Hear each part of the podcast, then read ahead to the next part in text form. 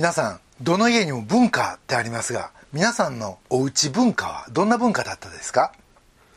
頑張ったらリアルに褒めてくれる文化やったでしょうか？それとも時には頑張らんでも褒めてくれた？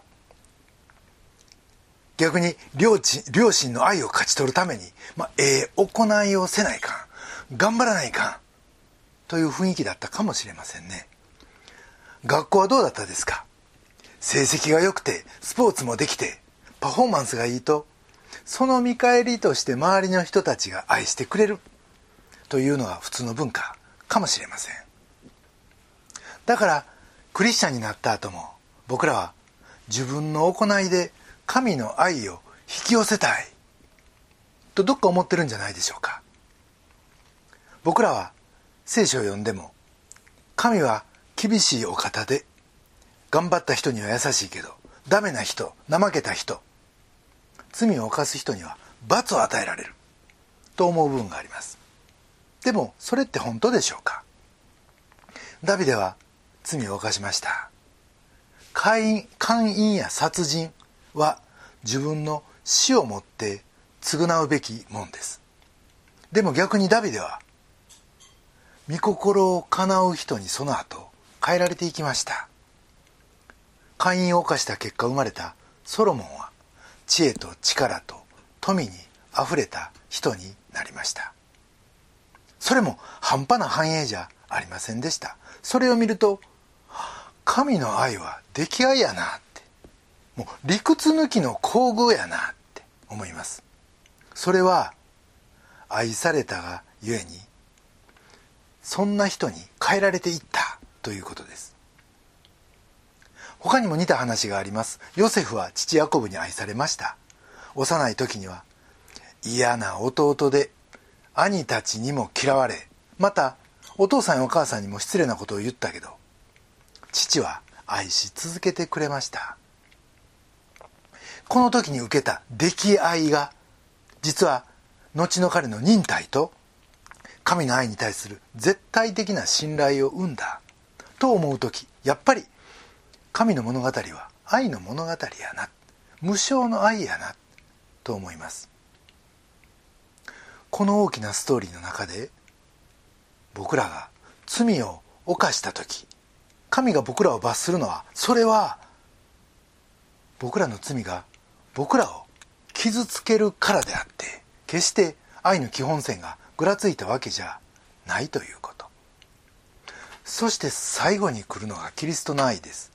これが旧新約を貫く神のストーリー。罪人にさえ命を捨ててくださる神の姿です。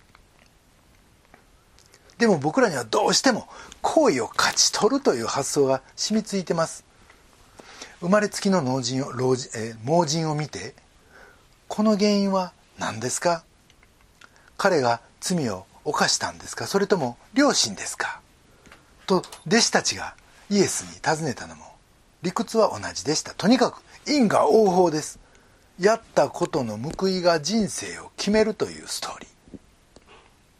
この古いテープがもう止めても止めても回り始めます。がこれは大間違いなんですよね。今日はそれとは真逆の正しいイエスの物語。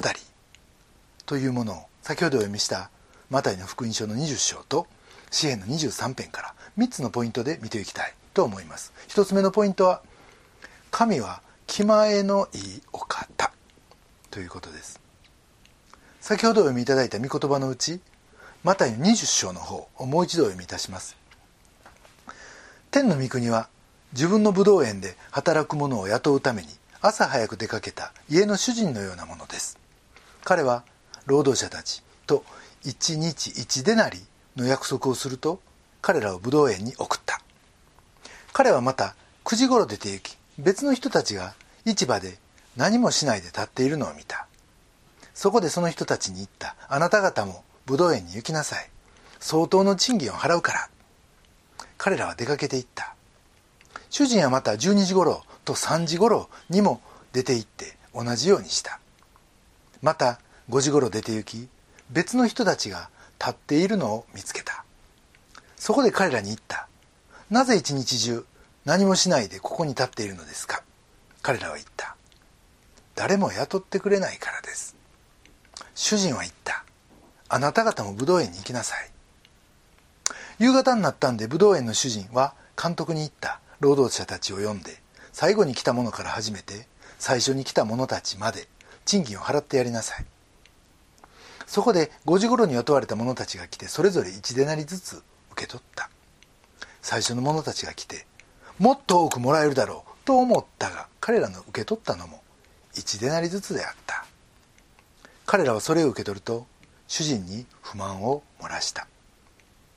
最後に来たこの者たちが働いたのは1時間だけです。それなのにあなたは1日のロークと焼けるような暑さを辛抱した私たちと同じように扱いました。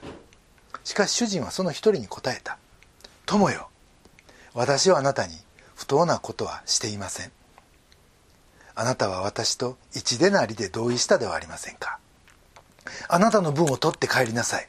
私はこの最後の人にもあなたと同じだけ与えたいのです。自分のもので自分にしたいことをしてしてはいけませんか。それとも私が気前がいいのであなたは妬んでるんですか。ユダヤ教のラビがある時このお話を引用したそうですが結論は違ったそうです。武道園の主人が最後に彼らに同じ額を払ったんは5時からの人が朝早くからの人に負けんぐらいのええ仕事をしたからですよ。表面的な働きではなく神は中身を見ておられると説明したそうです。エレミアスという神学者はそのラビの解釈は全く違ってて5時からの労働者は同じ賃金をもらう権利など一切持ち合わせてなかった。彼らが受け取れたのはただただ雇い主による行為によるものだった。と説明してます。ここに出てくるのは立法と恵みの比較です。行いに対する報酬というのともう一方的な恵みの対比です。でもこの恵みというのは不愉快な人がいるんですよね。それは俺はできると思ってる人です。俺は他人よりもっともらえて当たり前。と考える人。そういう人は理屈抜きの恵みは嫌なんですよね。一方で自分のダメさを少しでも理解している人は俺はダメでも主人は理解信頼できる。と思ってる。だからこの理屈抜きの恵みにシンプルに感謝できるわけです。そうなると後者がいいに決まってるんですがでも僕らもついつい前者をやってしまうことがある。つまり傲慢とプライドから来る不平不満というものをどっか持ってて神をがっかりさせてしまうんですね。その理由は僕らが欠乏感に生きてるからです。これは神との神とは対極のものです。神は全てを作り全てを所有しまた全てを支配する豊かな豊かなお方。そしてこの神の特性である気前の良さ。これはその豊かさとそして僕らにそれを与えたいというシンパシーから出てきます。じゃあなんでそこまで与えたい？そして恵みたいと思われるんか？それは神が僕らが喜んでいるのを見ること。それと僕らが神は僕らを愛してくださっているということを知ることを一番喜ばれるからです。なんと恵まれた立場かなと思います。でも僕らは欠乏感がある。と先ほど言いました。実はその理由は僕らが両親から十分に愛されてこんかったからなんです。そして自分の持ってるもんは自分で守らないかんと思ってる。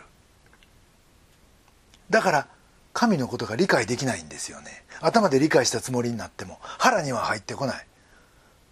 神と僕らは中身が真逆やから。あどうしても自分のこと投影してもっと神は意地悪やろ。厳しいやろ。そんな太っ腹のはずない。とどっか思ってしまう。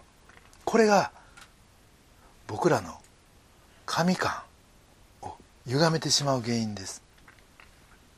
さて僕らには自分に聞いてみるべき非常に大切な問いがあります。それはあなたが神のことを考える時どんなことが心に自然に思い浮かんできますかという質問です。この神をどんな方だと考えるか。これは僕らが誰かを規定します。そして僕らがどう生きるか。を決めます。また僕らの未来の霊的な状態。予想させるのがこの問いなんです。神はどういうお方かと僕らが考えているか。もし低くて間違った神観を持つならそれは偽りの神を礼拝する偶像崇拝と何ら変わらないということです。要は偽りに満ちてるし僕らももう賭けだらけということ。だからこそ御言葉に聞く。そして本当の神の姿を見正しい神感を持つことが一番大切なんですよね。神は気前のいいお方。一つ目のポイントです。二つ目のポイントはクリスチャンは変わってるということです。2世紀のクリスチャンはローマ帝国で迫害の中に置かれてました。偏った噂を流され人肉食べてるって人の肉を奴らは食らってるなどと中傷されました。それは生産式をイエスの血を飲み肉を食すると表現したことも関連していると思います。がそんな中でアテナゴラスという人がデオグネトスへの手紙という文章の中でクリスチャンとはどういう人で普通の人とどう違うかを綴ってます。それをそのままお読みします。クリスチャンとそれ以外の人の違いは国籍や言語や習慣ではありません。クリスチャンは彼らだけで住むわけではなく特別な方言を話すわけでもまた風変わりな生き方をしているわけでもありません。どんな町にも住み服装や食べ物といった習慣も土地の人の風習に習います。しかし彼らは常識では信じがたくまた驚くべき生活をしています。彼らは自分の国に住みながらそこでの行動は一時的な気流者に近いものです。肉体は地上にありながら肉に従っては生きています。生きていないんです。彼らの日々は地上で過ぎていますが彼らの国籍は天にあります。彼らは定められた法律に従いますがプライベートな生活ではその法律を超越してます。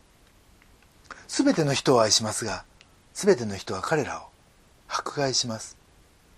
彼らは誤解されまた有罪宣告を受け死への苦痛を受けたりします。が命へとよみがえらされるのです。彼らは貧しいんですが多くの人を富ませまた全てのものに欠乏してますが全てのものをあふれんばかりに持ってます。彼らは呪いに対して祝福で応答しまた虐待に対しても礼儀正しく接します。彼らは自分の成した良い行いのためにまるで悪事でもしたかのような鞭打ちを受けることがありますがそれをも甘んじて彼らは受けます。僕はこの手紙は魅力的だと思います。どこが普通の人と同じでまたどこが違ってるのかを言い当ててるからです。僕らはこの世にはいるけど国籍は天にあるって。実はこの言葉は聖書のピリピの3章20節にある通りです。そしてそれの意味するところはコロサイ人への手紙の3章1節から2節が説明しています。両方ちょっと見ておきたいと思います。ピリピの3章20節。しかし私たちの国籍は天にあります。そこから主イエス・キリストが救い主として来られるのを待ち望んでいます。そして殺さいの3章1節から2節。こういうわけであなた方はキリストと共によみがえらされたのなら上にあるものを求めなさい。そこではキリストが神の右の座についておられます。上にあるものを思いなさい。地にあるものを思ってはなりません。実はこういうことなのでクリスチャンは苦痛に耐えまた良いことをするんだと彼は言うんです。これ読むと確かに変ですよね。おかしい。そして実はこのおかしさが理解できん状態でクリスチャンの行為を見たらこいつらどっかで見返りを求めてるんちゃうかって。ええように思われよう思て偽善的な行為してるんやろ。と思ってしまうわけです。イエスが良いことをしても人にはそれがわからないようにしなさい。と言われました。つまり右の手がやってることを左の手に知らせるなみたいなことを言われたのはそういう誤解からクリスチャンを守るためやったのかもしれません。そしてそんな偽りの告発と迫害にもかかわらずです。クリスチャンキリスト教はどんどん増え広がります。そして10年で40%のベースでその後急増していくんですね。それがこの表です。西暦とそしてクリスチャンの数と人口比率というのがここに並んでます。まず AD の40年クリスチャン数は1000人そして比率0.0017% AD100 年7530人0.0126%そして西暦200年もう人数は見ません。比率だけ 0.36%250 年 1.9%300 年10.5%そして350年56.5%です。ちなみに AD の313年ミラノ直令以来キリスト教はローマ帝国の公認宗教になります、まあ、このことは世界で皆さん習われたかもしれません。でもそうなる前のあの逆風の中にあっても急増したこの背景についてこれまでいろんなことが話されてきました。がその中で一番僕の負に落ちた説明がクリスチャンの生き方が魅力的やったんで他の人も彼らが持ってるものを単純に欲しいと思った。という説明でした。先週私たちはヨハネの8章12節。私は世の光です」と主イエス・キリストが説教された。その箇所を皆さんで学びました。イエスは光源だって。そしてそれを受けて僕らは小さな光となって生きていくんだ。そしてその光を感じた人が自分も同じものを持ちたいと思ってそれが連なっていくということでした。以前一人の弓道中の姉妹が礼拝に欠かさず来てくれてその後オンライン礼拝になったんですがそれでもネットで学びを続けてきました。がその中でこれからイエスに従って私も生きていきたい。と信仰告白をされました。それに対してどうしてそう思ったの？と聞いたところ教会にいる人たちが持ってるあの安定感明るさそして愛を自分も持ちたいからです。と言ってました。2000年前と今も結局は変わらないんだな。って改めて主の皆を崇めた次第です。クリスチャンはもともと変わってる。そして変わってていいんだ。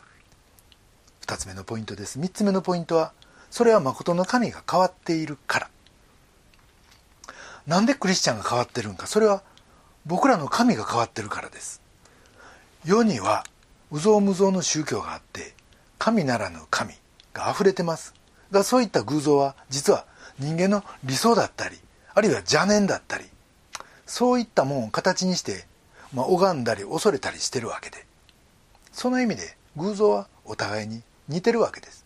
それはあくまで人間がベースやから。出どころ一緒やから当然といえば当然です。逆に本物の神はというと全く出どころからして異質。だからこそ変わった神なんですよ。ある牧師が言いました。私には成人になったばかりの息子がいます。その子が交通事故で出血多量で今すぐ大量の輸血をせんと死んでしまうと医者に言われたとします。私の血液型はお誕じで輸血は可能なんだがお父さんの血をもし息子に入れてしまうと代わりにお父さんの命はなくなってしまいます。それでもいいですかと聞かれたとします。私は一も二もなく OK するでしょう。じゃあこんな場合はどうでしょう。自分の家族でも何でもない。赤の他人の青年が交通事故で同じ目にあった。その子のためにこの自分がこの自分の命を捨てて血を提供するか。難しい選択ではあるけどでも祈って祈って自分も牧師としてやってきて人の救いのために命を懸けてきた。よし！ここはその子のために輸血しようと思い切るかもしれません。ところがですよもし赤の他人が事故を起こしてその子の必要としている血液型が自分の息子と一致してると。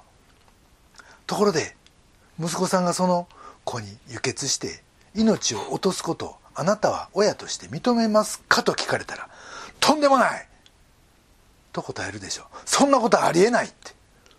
でも父なる神はそれをしてくださったということ。これが神の愛ですよとその牧師は語りました。神は許す価値のないこの僕らのために愛する一人を差し出してくださいました。それも誰も喜ばん誰も認めん何やってもせせら笑うそんな時にですよ。そこまで気前のええ神の常識外れの話。これはもう誰も思いつかんし誰も書けないですよ。そんなイエスをそんな神を他の宗教は持ってないということ。このぶっ飛んだ愛が僕らクリスチャンの愛の起源なんです。それを一番よく表しているのが第一ヨハネの4章7節から12節です。愛する者たちよ私たちは互いに愛し合いましょう。愛は神から出ているのです。愛がある者は皆神から生まれ神を知っています。愛のない者は神を知りません。神は愛だからです。神はその一人子を世に使わしその方によって私たちに命を得させてくださいました。それによって神の愛が私たちに示されたのです。私たちが神を愛したのではなく神が私たちを愛し私たちの罪のためになだめの捧げ物として御子を使わされました。ここに愛があるのです。愛する者たち。神がこれほどまでに私たちを愛してくださったのなら私たちもまた互いに愛し合うべきです。未だかつて神を見た者はいません。私たちが互いに愛し合うなら神は私たちのうちにとどまり神の愛が私たちのうちに全うされるのですと。この道徳率は単純です。神がそうだから神の民もそうあれと。そして私たちがそうある時神が今度は私たちの中に住んでくださってその神の愛が私たちの中に完成されていくんだって。だから神がそうであったように僕らもたとえ愛し返してくれんような人であっても愛するということ。そんな全く理解不可能な人種として僕らはこの世に存在してるんです、まあ、言い換えると僕らは社会に不適応な人種やということです。僕ら僕らもともとが希少種ですよ。まあ、特に日本はクリスチャンが少ないんですけど。この世は貪欲に適応します。恐れに適応しまた偏見にも適応する。世の中偏見で溢れてますよね。もちろんクリスチャンにもそういう人はいます。が一方で貪欲に適応せず恐れにも偏見にも不適応なクリスチャンがいます。世の文化脈を否定するともうそれだけで変なやつと言われたりします。がでももうそれは仕方ないことかもしれません。神のようにもう生きれば生きるほどそうなるのは神ご自身がぶっ飛んだお方やからです。4世紀ゲルマン民族大移動があった頃キリスト教は国境化されたとはいえまだまだユダヤの小さなエリアで子供たちを教え病人を癒し貧しい人のお世話をしてました。なんと非効率でまた非生産的なことをこいつらはやっとるんや。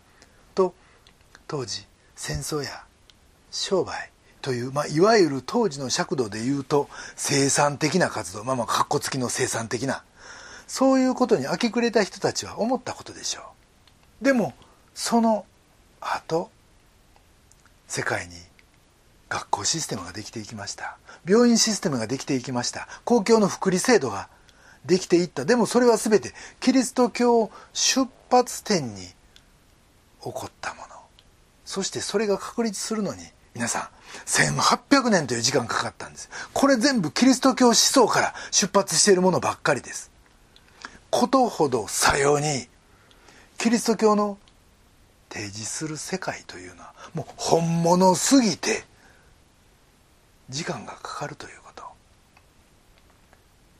それは出どころが神であってそれゆえにこの人間の罪性また自己中心性からはあまりにもかけ離れててもう理解するにも消化するにも時間がかかるということです。誠の神は変わってる。これが3つ目のポイントです。ところで皆さん日本人はあいつは変わってる言われるの一番嫌いですよね。もうなんか死刑宣告受けるみたいな。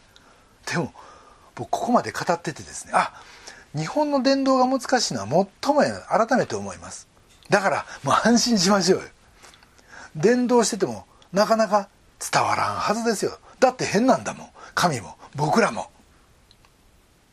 でも今の時代既存の当たり前いうのは大きく崩れつつある。ということも事実です。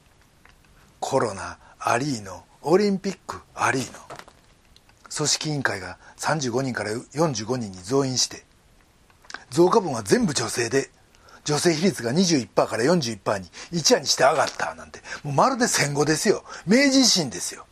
それぐらいの大変化やと思います。外食だって接待の習慣だってこれからどれだけシュリンクしていくのかもう想像もつきません。まさに2層の黒船。それがいっぺんにやってきたぐらいの激震ですよこの日本は。大変な文化変容今迫られてるんじゃないでしょうか。じゃあ日本は開国してどこへ向かうんか。もうそれこそこの神の寛大さというものを本気で取り入れていく。そんな一段大人になった文化に向かっていくんじゃないかと僕は期待してます。古のローマ帝国で当時のクリスチャン人口があの大迫害にもかかわらず急上昇していった。そしてそれまで迫害しまた霊障してきたこのクリスキリスト教精神というものがにわかに注目を浴びるようになった。そんな地殻変動がこれから起こっていくんちゃうかなってこの21世紀に。だから変な僕らは何もこれまで以上に変になる必要もないんですけどでも変であることにもっと堂々して堂々としててええと思います。だって2000年来この人類を変えてきた本物を僕ら持ってるんだから。そして今感じてるこの痛みはその成長痛やと思えて仕方がないんですよね。ティム・ケラーはルカ15章の宝刀息子の正しい代は宝刀する神だと言ってます。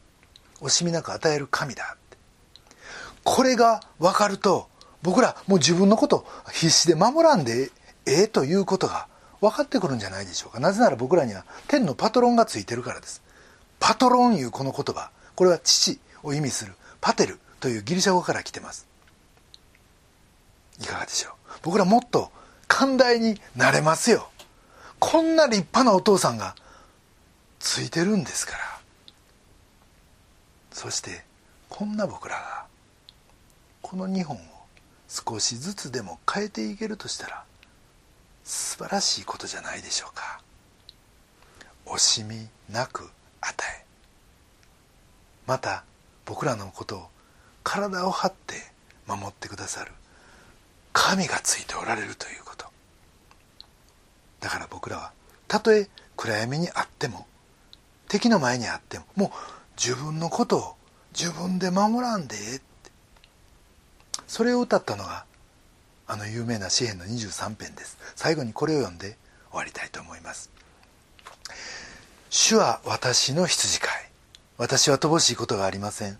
主は私を緑の牧場にふさせ憩いの右側に伴われます。主は私の魂を生き返らせ皆のゆえに私を義の道に導かれます。たとえ死の影の谷を歩むとしても私は災いを恐れません。あなたが共におられますから。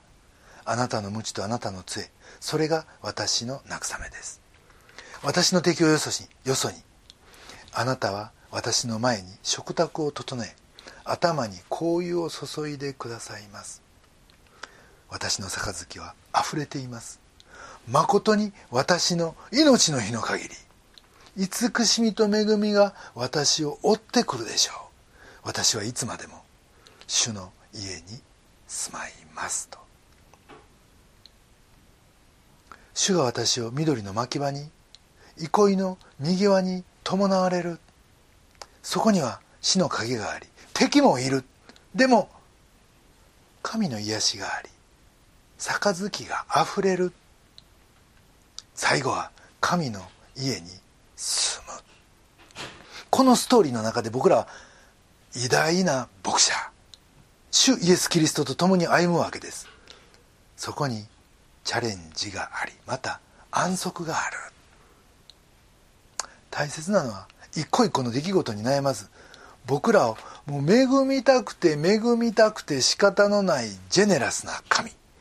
気前のいい牧者に目を留めるということ。この神に語りかけこの神に聞きまたこの神にしっかりとついていきたい。と思います。それでは一言お祈りいたします。愛する天のお父様皆をあがめます。あなたは全てを所有しその富を持って私たちを恵みたくて仕方がない方だと今教えていただきました。あなたは実に私たちの思いを超えて気前の良いお方でいらっしゃいます。